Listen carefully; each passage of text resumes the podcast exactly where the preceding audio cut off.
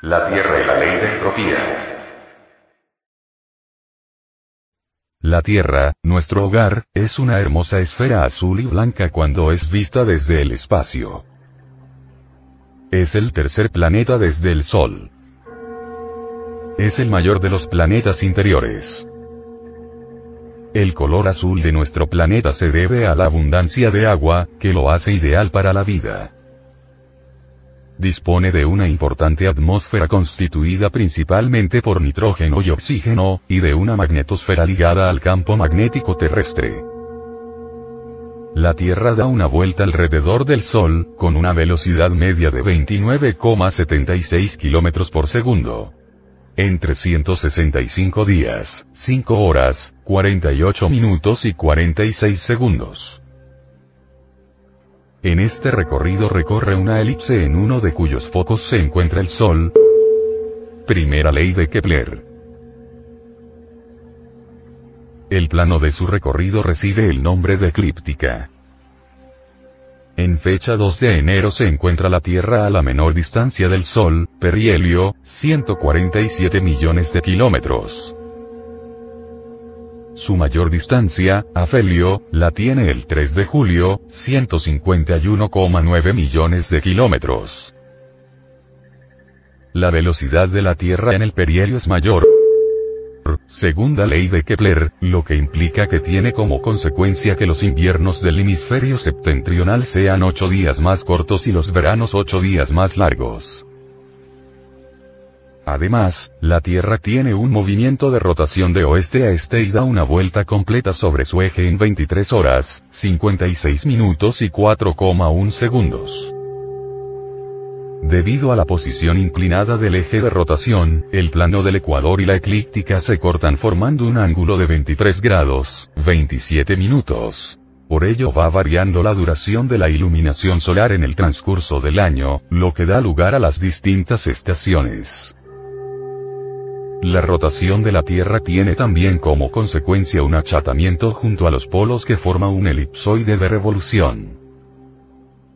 El radio ecuatorial mide 6.378,2 kilómetros, el radio polar 6.356,9 kilómetros, la circunferencia de un meridiano 40.009,15 kilómetros pero en estos últimos tiempos nuestra morada planetaria, está marchando toda, bajo la ley de la entropía. Observemos cómo se encuentran los mares, convertidos en basureros.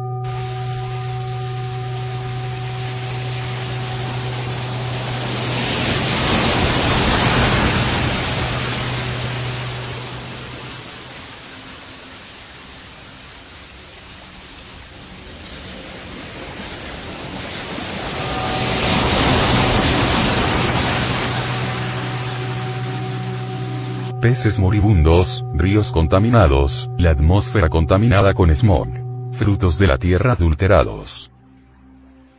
Los sabios, los pseudo sapientes, que todos se lo saben, han acabado con los frutos verdaderos de la tierra. Ahora ya no encuentra uno ni manzanas para comer y le toca tragar peroles naranjas de California sin semillas. Habráse visto cosa más estúpida, Claro, he ahí la ley de la entropía. Los sabiondos, satisfechos de su sabiduría, sin saber que lo que han hecho es degenerar a los vegetales, haciéndolos marchar por el camino de la entropía. Al paso que vamos, las tierras se irán volviendo estériles. Las explosiones atómicas se están intensificando y de proseguir así, un día la Tierra quedará igualada, entonces será otra luna. Afortunadamente, la sabiduría, dijéramos, del teomermálogos, el logos creador, lo tiene todo muy bien calculado. Ya sabemos nosotros que solo mediante la transformación es posible vencer a la ley de la entropía, pues la transformación incluye sacrificio. Eso es ostensible. Por ejemplo, si uno sacrifica el deseo sexual, esa fuerza nos provee de otra cosa cristaliza dentro de uno, en nuestro real ser los cuerpos existenciales superiores del ser. Si uno sacrifica la ira, aparecerá la gema preciosa de la mansedumbre. Si uno sacrifica el ansia de dinero, la codicia insoportable, nacerá en uno el altruismo. Si uno sacrifica la envidia, se manifestará en uno la filantropía, el deseo de trabajar por el prójimo, la alegría por el bien ajeno. Es decir, que no puede haber transformación si no hay sacrificio. El petróleo en una locomotora, por ejemplo, se sacrifica. ¿En aras de qué? De la energía que pone en movimiento todo el tren. Eso es sacrificio. Y si la máquina es de carbón, como eran las antiguas, se sacrifica ese combustible, ¿para qué? En aras del movimiento del tren.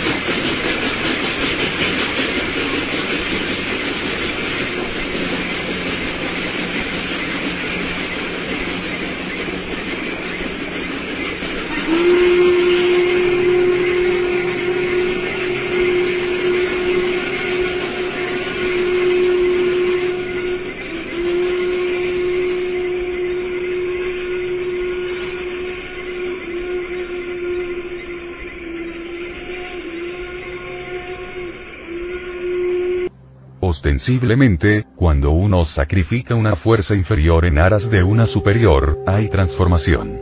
Lo que pasa es que el resultado es tan distinto. Porque veamos. Un combustible como el carbón es distinto a la energía del ferrocarril. Al ser sacrificado, se convierte en algo tan distinto, en la energía que pone en movimiento al ferrocarril. Es completamente distinta de la energía del carbón, son diferentes. Asimismo, cuando un hombre sacrifica la fornicación, el deseo bestial de eyacular en la vagina de su esposa, el resultado de esa energía vienen a ser los cuerpos existenciales superiores del ser. ¿Ve qué distinto, qué diferente es el resultado? Así, si se sacrifica durante el coito el esperma convirtiéndose en energía creadora. De esa energía liberada se crea el hombre interior profundo y entonces se escapa uno de la ley esa tan horrible de la entropía degenerativa. La Tierra actualmente está marchando de acuerdo con la ley de la entropía, y si no hay un gran sacrificio, quedará igualada el día de mañana, convertida en una luna más, en un cadáver planetario pero como no se ha terminado el programa ya que cada planeta debe tener sus siete razas, antes de convertirse en luna, el Logos creador debe hacer un gran sacrificio. Se necesita la catástrofe, y el sacrificador va a ser el teomermálogo. Se necesita una catástrofe, ¿para qué? Para poder transformarla, hay que sacrificar esta humanidad incluyendo el escenario donde ésta se ha desenvuelto. Todo esto hay que transformarlo, sacrificarlo. Se necesita una transformación, y como resultado de esa transformación de energías, resurgirá una tierra nueva con su edad de oro y su belleza. De manera que la catástrofe es una necesidad indispensable para poder vencer a la ley de la entropía. Si no hubiera esa catástrofe, este apocalipsis, la ley de la entropía terminaría igualando a la Tierra con la Luna, sería una luna más antes de tiempo. Pero gracias a la transformación que se va a producir con ese sacrificio, que será una catástrofe, surgirá una nueva edad de oro y una nueva humanidad. Palmariamente, la Tierra está agonizando, la entropía la está llevando poco a poco hasta el final, y esto lo puede saber cualquier persona que tenga un poquito de visión. Solo mediante la transformación se puede conseguir que todavía no se convierta en luna, que surja de entre el caos algo nuevo. La transformación que se va a realizar se hará sobre la base del sacrificio y terminará con una gran catástrofe. Cristo mismo se sacrificó en la Tierra Santa para vencer a la ley de la entropía, y al dios Mitra lo ponían sobre un toro, con el cuchillo clavado sobre el lomo del animal. De la sangre que emanaba del toro, brotaban las plantas y todo lo que es, ha sido y será, eso nos dice lo mismo. Sacrificio, indispensable para la transformación, transformación urgente para trascender a la entropía.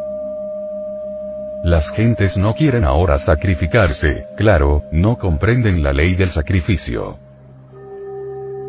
Las gentes creen que la tierra puede ser transformada sin sacrificio, lo cual es absurdo, pues si alguien quisiera hacer una labor pero no se sacrificase, tarde o temprano entrará la entropía y fracasará su labor.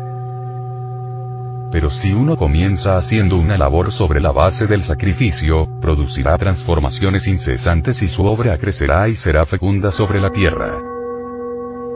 Así será.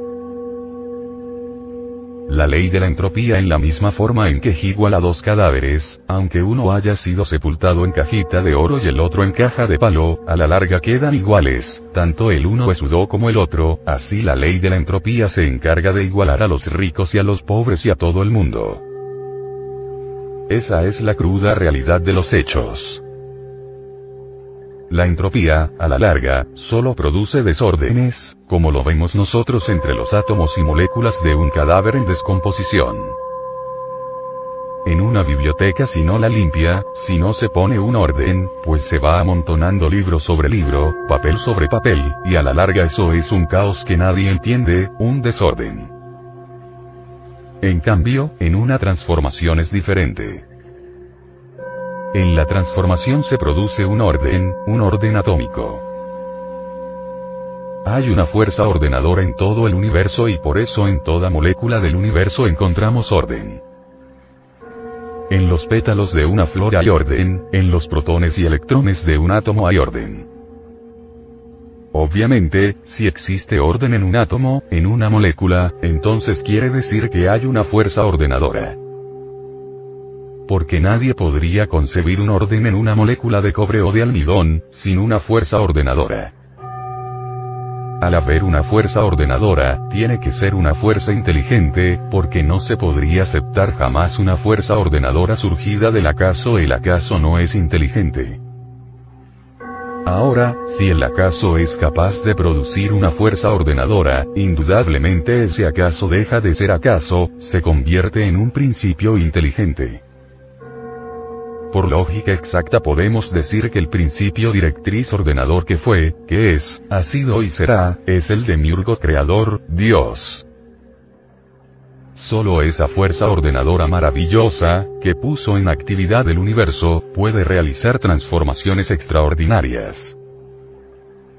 Pero si uno no utiliza esa fuerza ordenadora, entonces la ley de la entropía, poco a poco, va produciendo el desorden de las moléculas, el desorden de los átomos, el desorden de la mente, el desorden de los principios psicológicos y así terminaremos todos igualados, convertidos en algo que no tiene la menor importancia. Esa es la cruda realidad de los hechos. Hambre y miseria en todo el planeta. Gracias a la ley de entropía, pronto millones de habitantes de África, Asia y América Latina, han de morir de hambre. El gas que arrojan los spray puede acabar radicalmente con el ozono de la atmósfera terrestre. Algunos sabios pronostican que se agota el subsuelo de nuestro globo terráqueo. Las especies marítimas están muriendo debido a la contaminación de los mares, esto ya está demostrado.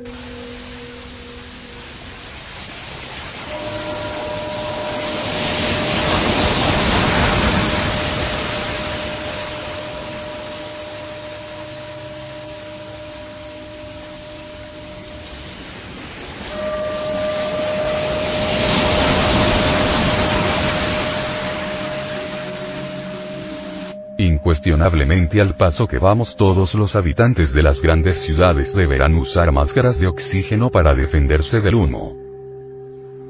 de continuar la contaminación en su forma alarmante actual antes de poco tiempo ya no será posible comer peces, estos últimos viviendo en agua así, totalmente contaminada, serán peligrosos para la salud. Ya es imposible encontrar una playa donde uno pueda bañarse con agua pura. Debido al desmedido consumo y explotación del suelo y del subsuelo, pronto las tierras ya no podrán producir los elementos agrícolas necesarios para la alimentación de las gentes. Los peligrosos habitantes de este planeta, al contaminar los mares con tanta inmundicia, envenenar el aire con el humo de los carros y de las fábricas, destruir la Tierra con sus explosiones atómicas subterráneas y abuso de elementos perjudiciales para la corteza terrestre, es claro que ha sometido al planeta Tierra, a una larga y espantosa agonía que indubitablemente habrá de concluir con una gran catástrofe, ya que se encuentra destruyendo el ambiente natural a mil por hora. Sin duda alguna estamos empeñados en destruir la Tierra, queremos hacerla inhabitable, y es obvio que lo estamos logrando. En cuanto a los mares se refiere, es ostensible que estos han sido convertidos por todas las naciones en una especie de gran basurero.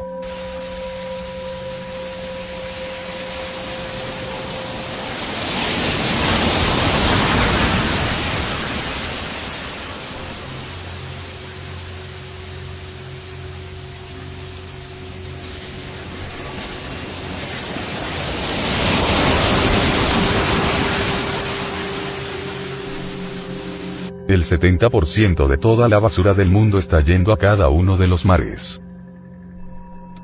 Enormes cantidades de petróleo, insecticidas de toda clase, múltiples sustancias químicas, gases venenosos, gases neurotóxicos, detergentes, etc.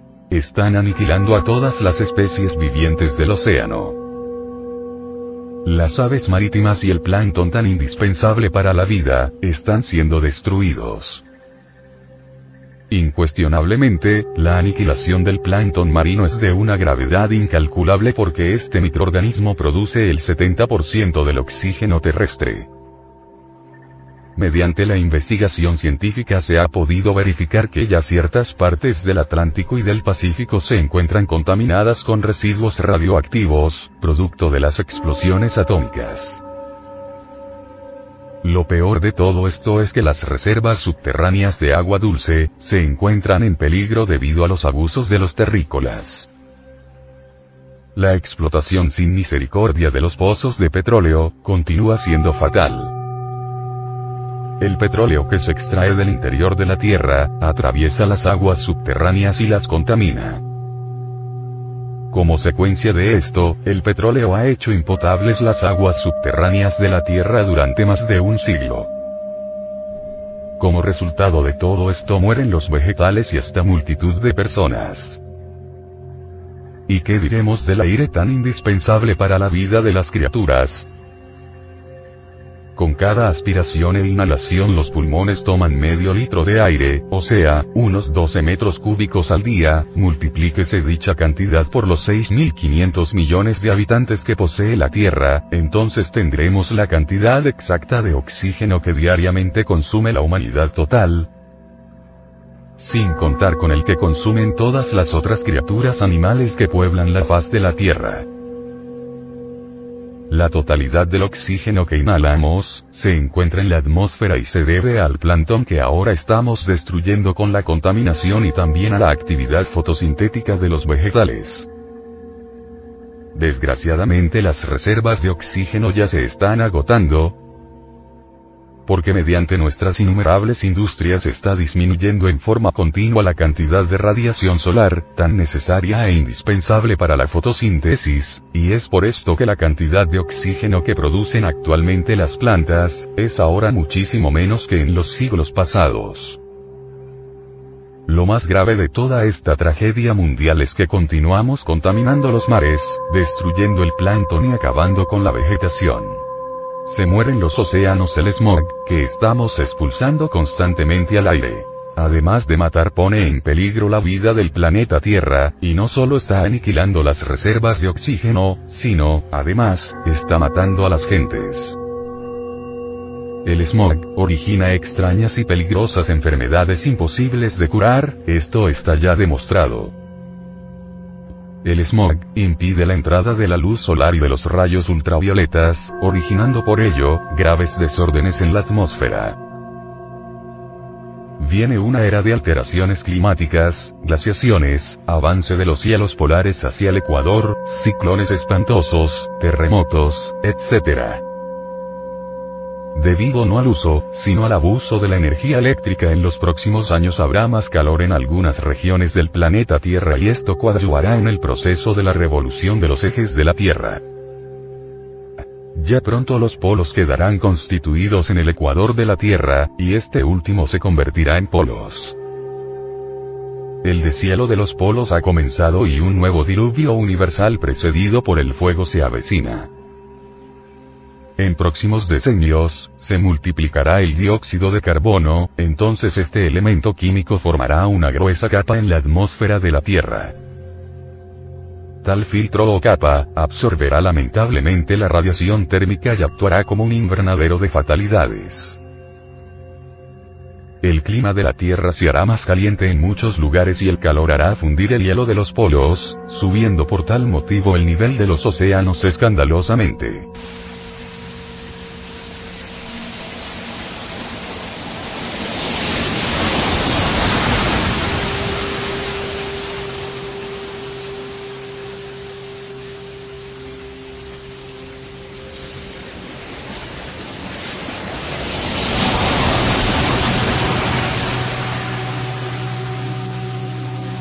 Situación es gravísima, el suelo fértil está desapareciendo y diariamente nacen 200.000 personas que necesitan alimento.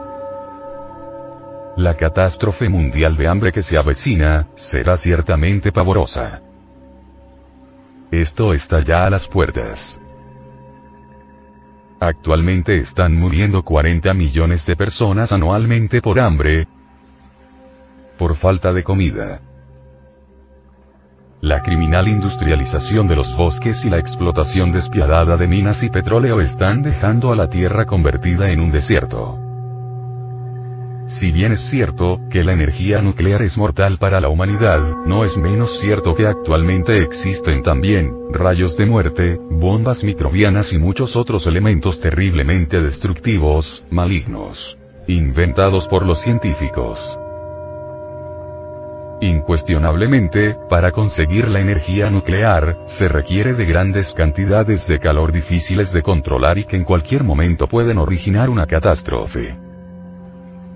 Para lograr la energía nuclear, se requiere de enormes cantidades de minerales radioactivos, de los cuales solo se aprovecha un 30%, esto hace que el subsuelo terráqueo se agote rápidamente. Los desperdicios atómicos que quedan en el subsuelo resultan espantosamente peligrosos. No existe lugar seguro para los desperdicios atómicos.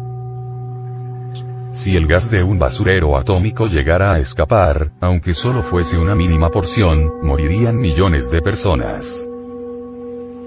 La contaminación de alimentos y aguas trae alteraciones genéticas y monstruos humanos criaturas que nacen deformadas y monstruosas. Indubitablemente, el grave accidente de la planta nuclear de Chernobyl causó verdadero espanto con consecuencias inimaginables. Ciertamente la humanidad no sabe vivir, se ha degenerado espantosamente y francamente se ha precipitado al abismo. Lo más grave de toda esta cuestión, es que los factores de tal desolación, ¿cuáles son? Hambres, guerras, destrucción del planeta en que vivimos, etc. Están dentro de nosotros mismos, los cargamos en nuestro interior, en nuestra psiquis.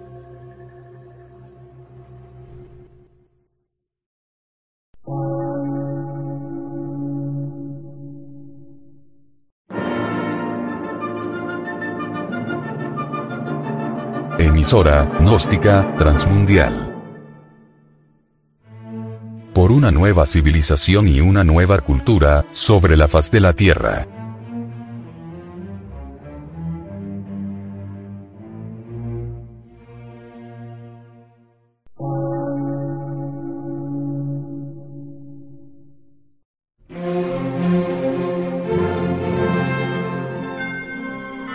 Medio de radiodifusión científico, artístico, místico y filosófico, de la Asociación Colombiana de Centros de Estudios Gnósticos, Antropológicos, Psicológicos y Culturales. A. C.